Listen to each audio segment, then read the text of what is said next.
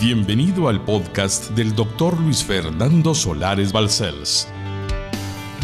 Es nuestro anhelo que su vida sea impactada y transformada a través del siguiente mensaje.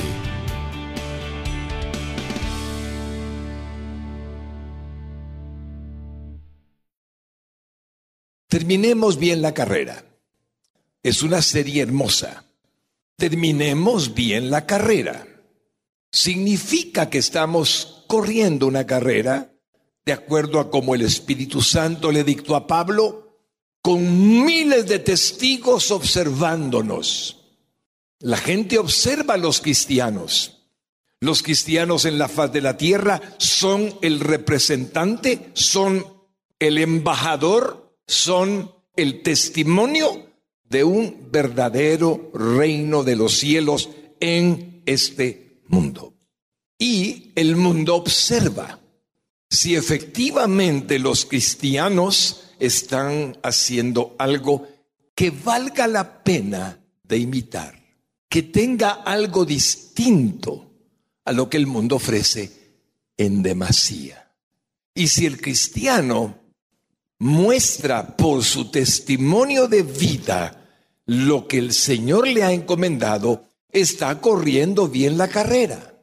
Y cuando llegue el momento en que el Señor diga, ven, y a menos que el rapto glorioso suceda, el Señor le dirá a usted y a mí, cuando Él quiera, ven, entonces la carrera nuestra habrá terminado.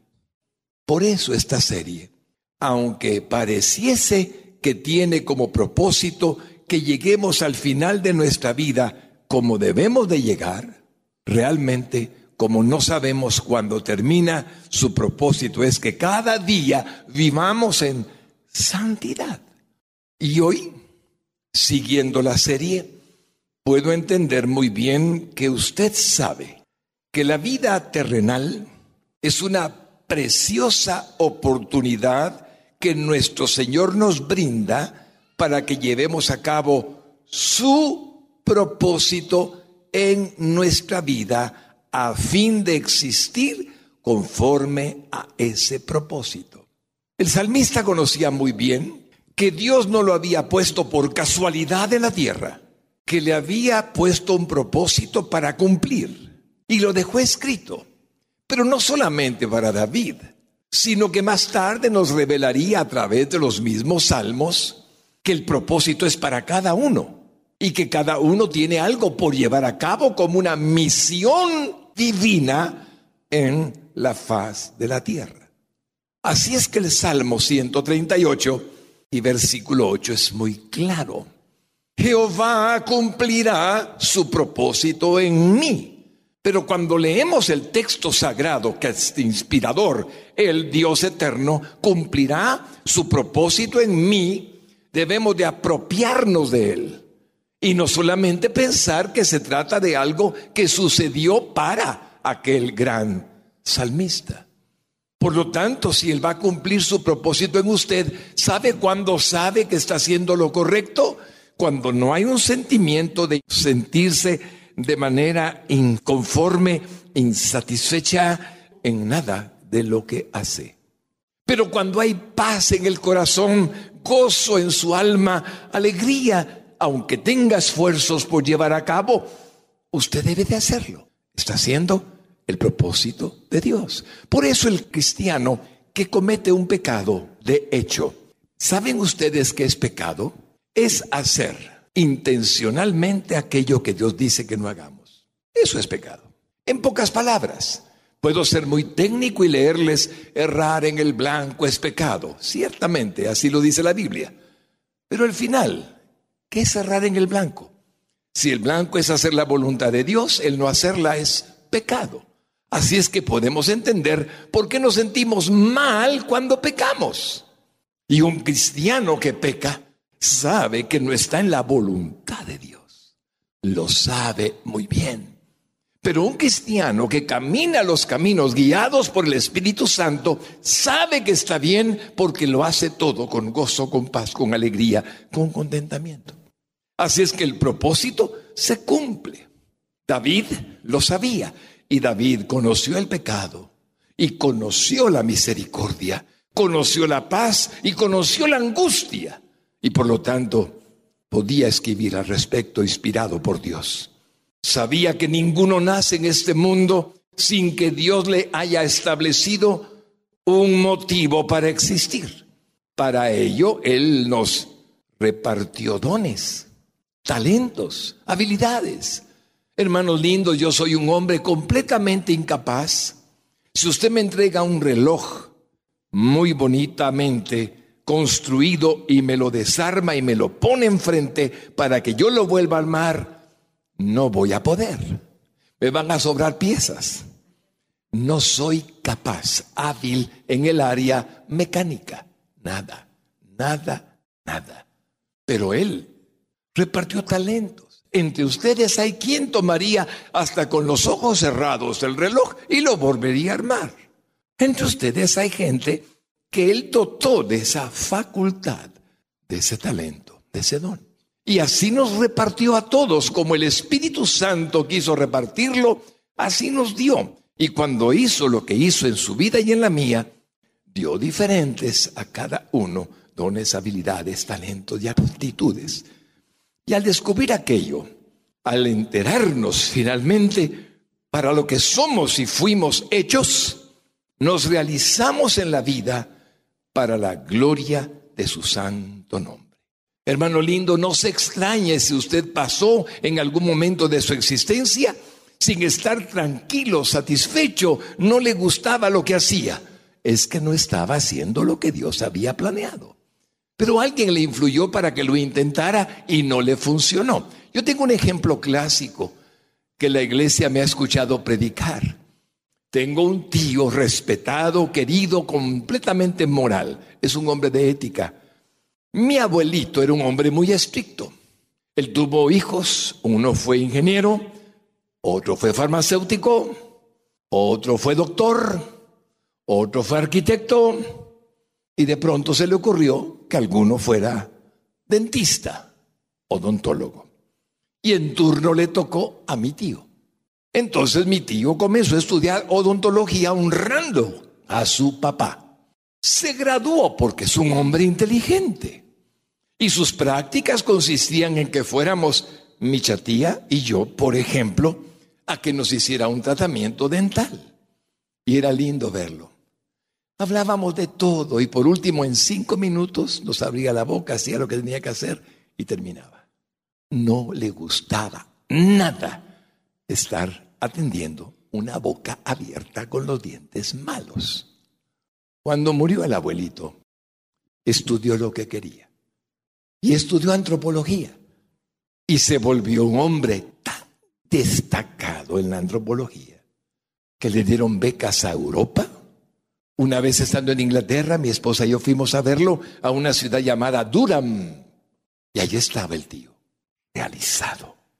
En un ejemplo positivo, hubo alguien que quiso hacer algo que no era el llamado que tenía en la vida. Si aún está buscando, quiero decirle que no debe preocuparse, porque de alguna manera, y a Dios le sobran formas, Él le va a mostrar para qué lo hizo. El pastorcito que estaba cuidando ovejas no tenía la menor idea de que Dios le había trazado para su vida el que fuera el rey de Israel.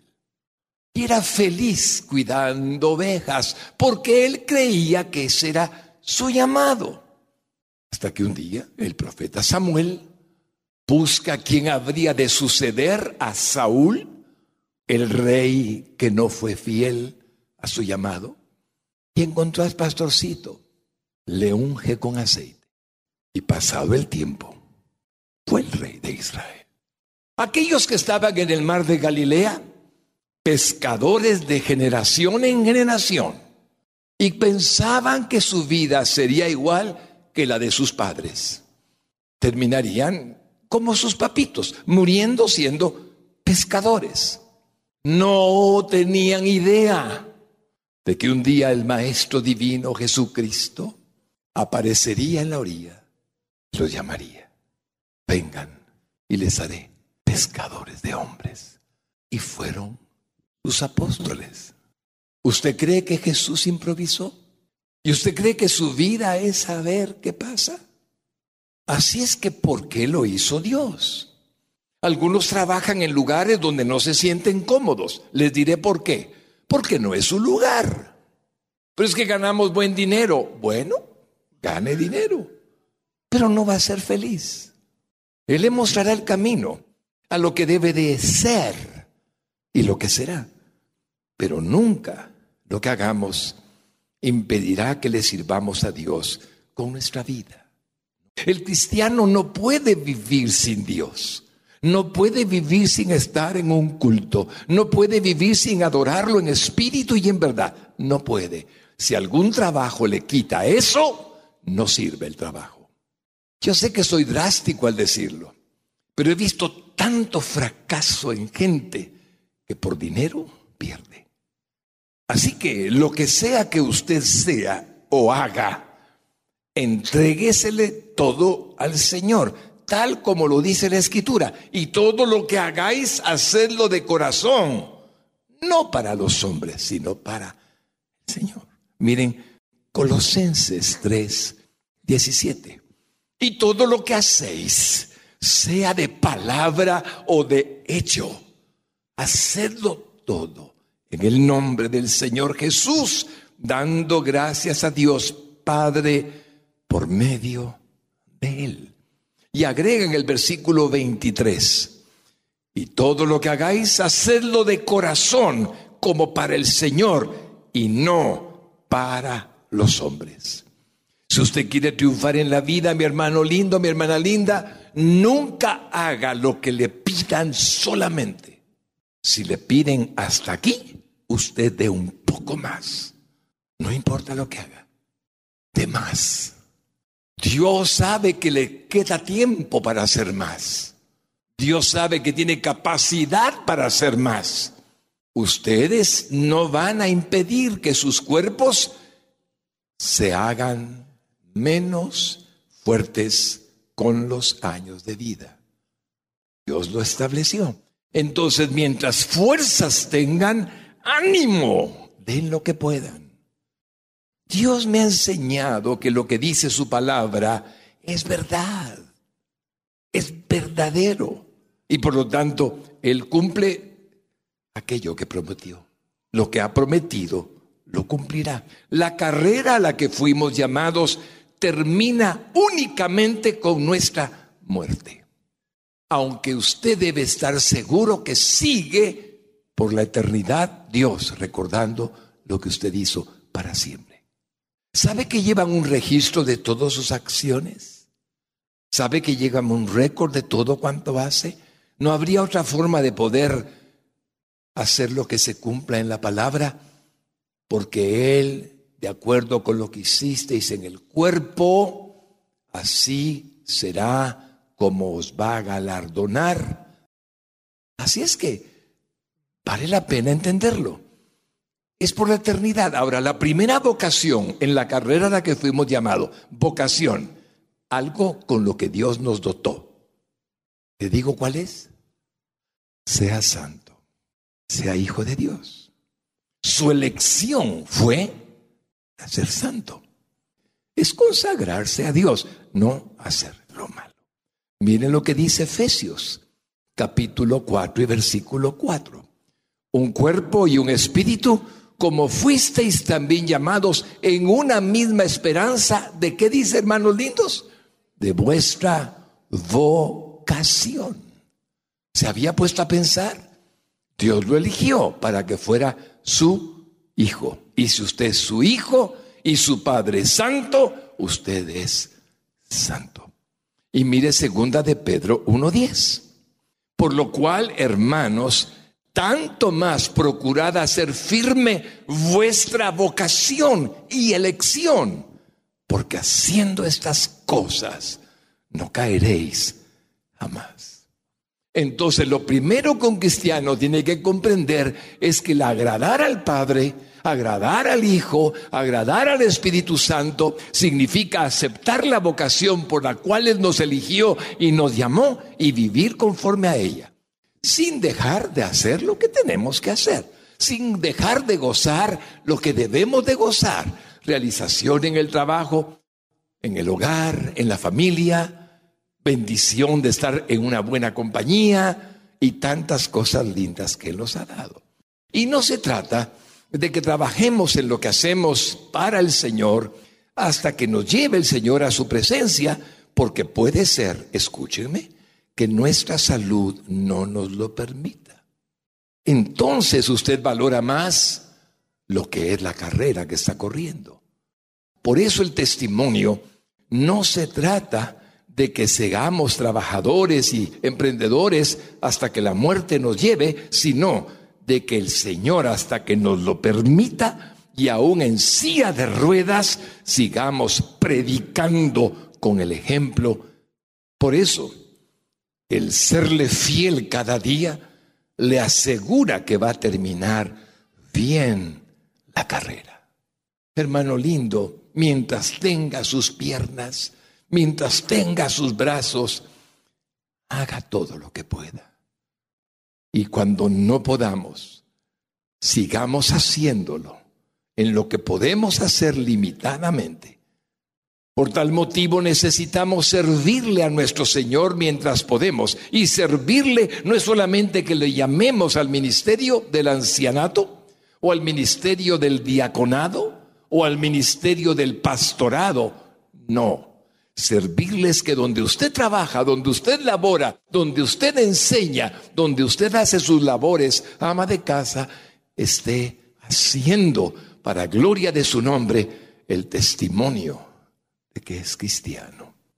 Es completamente la única aportación que podemos hacer en la vida, glorificar su santo nombre. No lo glorificamos con logros temporales y materiales solamente como algunos pretenden. Eso no es verdad. El reino de los cielos no consiste en riquezas. Es completamente cierto que podemos añadir en nuestra vida personal es cierto, el servicio al Señor, claro, como evangelistas, que todos somos. Y ese es un ministerio que la iglesia por sí y per se ha recibido de Cristo. Y prediquen mi evangelio a toda criatura. Eso no está en duda. Debemos de cumplirlo. Y cuando lo cumplimos, somos felices. Somos la luz del mundo, somos la sal de la tierra, testificando de su santa obra en nuestra vida. Cuando usted está dispuesto a hacer todo lo que el Señor preparó en su vida, hasta la muerte, cuando vino a su corazón hasta la muerte, usted encuentra un gozo de vivir. Cuando el Señor le abre los ojos y de pronto descubre, ah, en verdad, Señor, estoy feliz. ¿Sabe qué sucede entonces? Usted se vuelve un hombre muy valiente, una persona temeraria, diría yo, que es capaz de intentar grandes cosas para Dios, para que su nombre, para que los hombres sean salvos, para que el nombre sea glorificado, para que el mundo sepa que no hay otra esperanza aparte de Cristo y tomar riesgos. Oiga bien, tomar riesgos. Y tomar riesgos significa que puede perder cualquier cosa temporal. Hermano lindo, ve, cuando usted descubre la forma, el llamado, el motivo por el cual existe, es capaz de tomar riesgos. Es capaz de hacer grandes cosas para Dios y hacer en una palabra el ejemplo que les he comentado en alguna ocasión. William Carey usó cuando siendo un zapatero remendón en Inglaterra, sintió un llamado para ir a la India a evangelizar. Y convenció al grupo de gente que estaba en su iglesia de que pudieran enviarlo con su esposa y con sus hijos a evangelizar. La India dejó Inglaterra, dejó todo y se fue. Y comenzó a predicar y pensaba que él era evangelista, es decir, un alguien que predicaba la palabra y nadie se convertía. Entonces, para pasar el tiempo, comenzó a traducir del idioma hindú a otros idiomas hindúes, porque así como en Guatemala hay 23 formas de expresión por las etnias, en la India hay muchas. Y comenzó a traducir de un idioma a otro, era muy hábil en, traducción, muy hábil, y comenzó a darse cuenta para qué Dios lo había llamado. No era evangelizar él, sino que otros evangelizaran conforme a lo que él, a través de sus traducciones del Nuevo Testamento, de la Biblia, les daba. Y de pronto fue todo un éxito. Y avanzó el Evangelio porque predicaban los que podían predicar y él seguía escribiendo y cuidando de su llamado. ¿Y saben qué dijo un día? Lo que he repetido en tantas ocasiones. Intenten grandes cosas para Dios y esperen grandes cosas de Dios. Él se merece todo. Lo que seamos capaces de hacer para glorificarle. Y así es como anhela que nosotros nos conduzcamos. Déjenme contarles que hace algunos años el Señor me convirtió hace casi 30 años y descubrí algo en el recorrer de mi vida cristiana que me iluminó el entendimiento. Y quiero que usted recuerde esto para que su entendimiento sea iluminado, si aún le falta el entenderlo a fondo lo que Dios hizo. Déjeme ponerle el primer antecedente para ubicarlo. Algunos cristianos que conozco me dicen, sí, pastor, yo creo en la soberanía de Dios para mi vida. Muy bien, porque creo, pastor, que sin la voluntad de Dios ni un pajarillo cae a tierra. Muy bien, es escritural, es cierto, Él es soberano. Y también creo, pastor, que ni la hoja de un árbol se cae sin que medie la voluntad de Dios. Muy bien, usted es bíblico, 100%. Ahora hablemos de su vida. Y cuando hablamos de su vida, comienza a encontrar errores. Hay pastores que la esposa que Dios me dio. Creo que la escogí yo, no el Señor. Así es que Él tiene cuidado de pájaros, cuidado de hojas, pero no de ustedes. Yo le garantizo que la esposa que Dios le dio es la que tiene. ¿Quién le permitió conocerla? ¿Quién hizo la cita para que se vieran? ¿Quién permitió que se gustaran? ¿Quién permitió que fueran novios? Y finalmente que se casaran. Jesús lo dijo de manera tan simple. Por tanto, lo que Dios juntó, no lo separe el hombre. Está escrito. Por tanto, lo que Dios juntó, no el azar, no la casualidad. Cuando usted entra en la soberanía de Dios, todo problema que tenga, y no hay ninguna duda de que nuestras vidas como maridos, mujeres, esposos, esposas, no son perfectas. Tenemos debilidades, tenemos contratiempos, tenemos caracteres distintos. Por favor, no se olvide que si acaso siente que su esposa fuera algo así como aquello que usan los carpinteros para pulir la madera, ¿ha visto cómo lo hacen? agarran con las dos manos y comienzan a pulir la madera y van gastando la madera y salen colochitos de madera. Vamos a ir al Salmo 139 y voy a exponerles versículo por versículo lo que el Espíritu Santo dice usando a David. Y vamos a ver cómo su propósito divino de Dios para nuestras vidas ya está establecido según su beneplácito. El asunto relevante es descubrir para qué fuimos formados y luego poner por obra su designio. Bien, comencemos con el versículo 13 del Salmo 139. Porque tú, habla de Dios, formaste mis entrañas Tú me hiciste en el vientre de mi madre. Deténgase. Hermano lindo, nada más real, nada más cierto que lo que está escrito. El mismo Dios le hizo a usted, Él le formó. Él es su hacedor en el vientre de su madre. Mira el versículo 14. Te alabaré porque formidables, maravillosas son tus obras. Estoy maravillado y mi alma lo sabe bien. Así es su grandeza, la grandeza del Señor y su soberanía. Él nos hizo para algo, hermanos amados. Formidables, maravillosas son sus obras en nuestras vidas. Es glorioso vivir porque Él quiso que viviéramos. Mira el versículo 15. No fue encubierto de ti mi cuerpo, bien que en oculto fui formado y entretejido en lo más profundo de la tierra. Ahí se refiere al vientre materno, lo más oculto que puede haber. Él decidió quién sería, oíganme, hombre o mujer. El Señor hizo como Él quiso hacer. Y luego dice el versículo 16, mi embrión vieron tus ojos y en tu libro estaban escritas todas aquellas cosas que fueron luego formadas sin faltar una de ellas. Si usted es fruto del cuerpo físico que Él formó y usted creció y desarrolló todo lo que le ha permitido en la vida porque Él mismo lo hizo y usted tiene todas las particularidades de estatura, color, sexo y etcétera.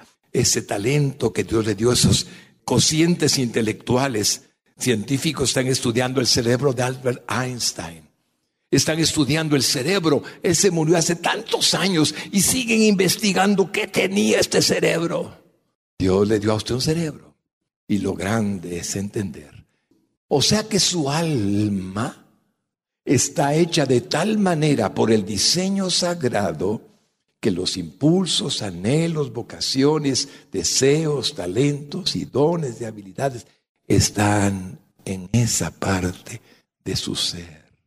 Y además todo lo que habría de acontecer, el Señor ya lo había designado desde antes de la fundación.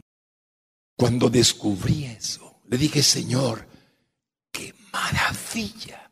O sea que tú decidiste que por 40 años de mi vida yo no fuera más que un impío, un inconverso, un seguidor de equivocaciones para que entendiendo a través de esa experiencia, el día en que te conocí, nací de nuevo porque fuiste bueno, descubriera que la única verdad que hay en el universo eres tú, Señor Jesucristo, y nunca tuviera duda. ¿Y qué pasa, pastor, cuando alguien se muere porque un avión cae? Estaba escrito. ¿No conocen casos de gente que nunca abordó el avión que se iba a caer? Yo conozco muchos. Hermanos lindos, Dios trazó su vida. Y cuando usted se siente gozoso, feliz, alegre, contento, dichoso, va bien. Pero cuando no, va mal. Pero Él es tan bueno que lo endereza. Él es tan bueno que lo regresa. Ante semejante gloriosa verdad, David escribe en el versículo 17, cuán preciosos me son, oh Dios, tus pensamientos. Cuán grande es la suma de ellos. Porque tus pensamientos, Señor, para nosotros, como Jeremías lo descubrió, no son para mal, sino para bien. Dice el versículo 18, si los enumero, se multiplican más que la arena. Despierto y aún estoy contigo. El profeta Jeremías decía, yo sé que tus pensamientos son para bien y no para mal. Él no cambia. Él nunca ha deseado el mal de nadie. Solamente dice que el impío pagará conforme a sus obras. Nuevas son sus misericordias cada mañana. Mire lo que dice Lamentaciones 3:22, 23. Por la misericordia de Jehová no hemos sido consumidos, porque nunca decayeron sus misericordias. Nuevas son cada mañana. Grande es tu fidelidad. Él sí que sabía agradecerle. Y usted debe levantarse de cualquier crisis temporal que tenga, confiando en que la oportunidad sigue abierta. Ánimo, levántese, vence el obstáculo, tome fuerzas, no está solo. Cristo está con usted, Dios está con usted. Venza al enemigo, venza el pensamiento negativo, venza lo que quiere ponerlo como que fuera deseando consolarse a sí mismo en lugar de entender cuánto Dios ama. ¿Incluye la vida temporal el sufrimiento? Sí. Quien le diga que no es así, le miente. Porque el que dijo en el mundo tendréis aflicción, mas no temáis. Confiad. Yo he vencido al mundo. Fue Jesucristo. Así es que es parte de la vida. Pero usted puede vencer. Si aún no han nacido de nuevo, haré una oración de fe, hombre y mujer, para que la repita conmigo. Hoy es su oportunidad de ser libre, su oportunidad de irse fuera del dominio de la potestad de Satanás, de la oscuridad de las tinieblas y ser trasladado a la luz, a la luz admirable de Cristo Jesús. Repite esta oración conmigo. Dios verdadero y verdadero y único, te necesito. Hoy comprendo que soy pecador y que necesito a un Salvador. Y abro mis labios para confesar a Jesús como mi único y suficiente Salvador, porque solo Él tomó mi lugar en la cruz del Calvario y murió para que yo hoy fuera salvo, perdonado de todos mis pecados, porque mis pecados cayeron sobre él. Hoy lo declaro Salvador de mi vida, sustituto bendito para que sea libre, salvo por la eternidad y reconozco que al tercer día después de haber muerto, Jesús resucitó y se levantó y está vivo y es Dios. Jesús, entra a mi corazón por tu Espíritu Santo. He sido lavado y limpiado por tu sangre en la cruz del Calvario. Entra, Señor. Hazme templo vivo de tu Santo Espíritu. Hazme un templo vivo de tu gran amor.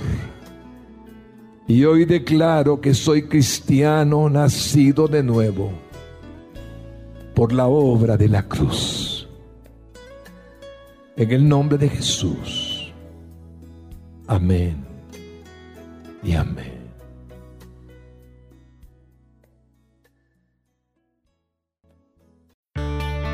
Para más información o ayuda en su vida espiritual, contáctenos a través de nuestras redes sociales. Búsquenos como Radio Exclusiva GT. No dude en suscribirse a nuestro podcast para más contenido que edificará su alma.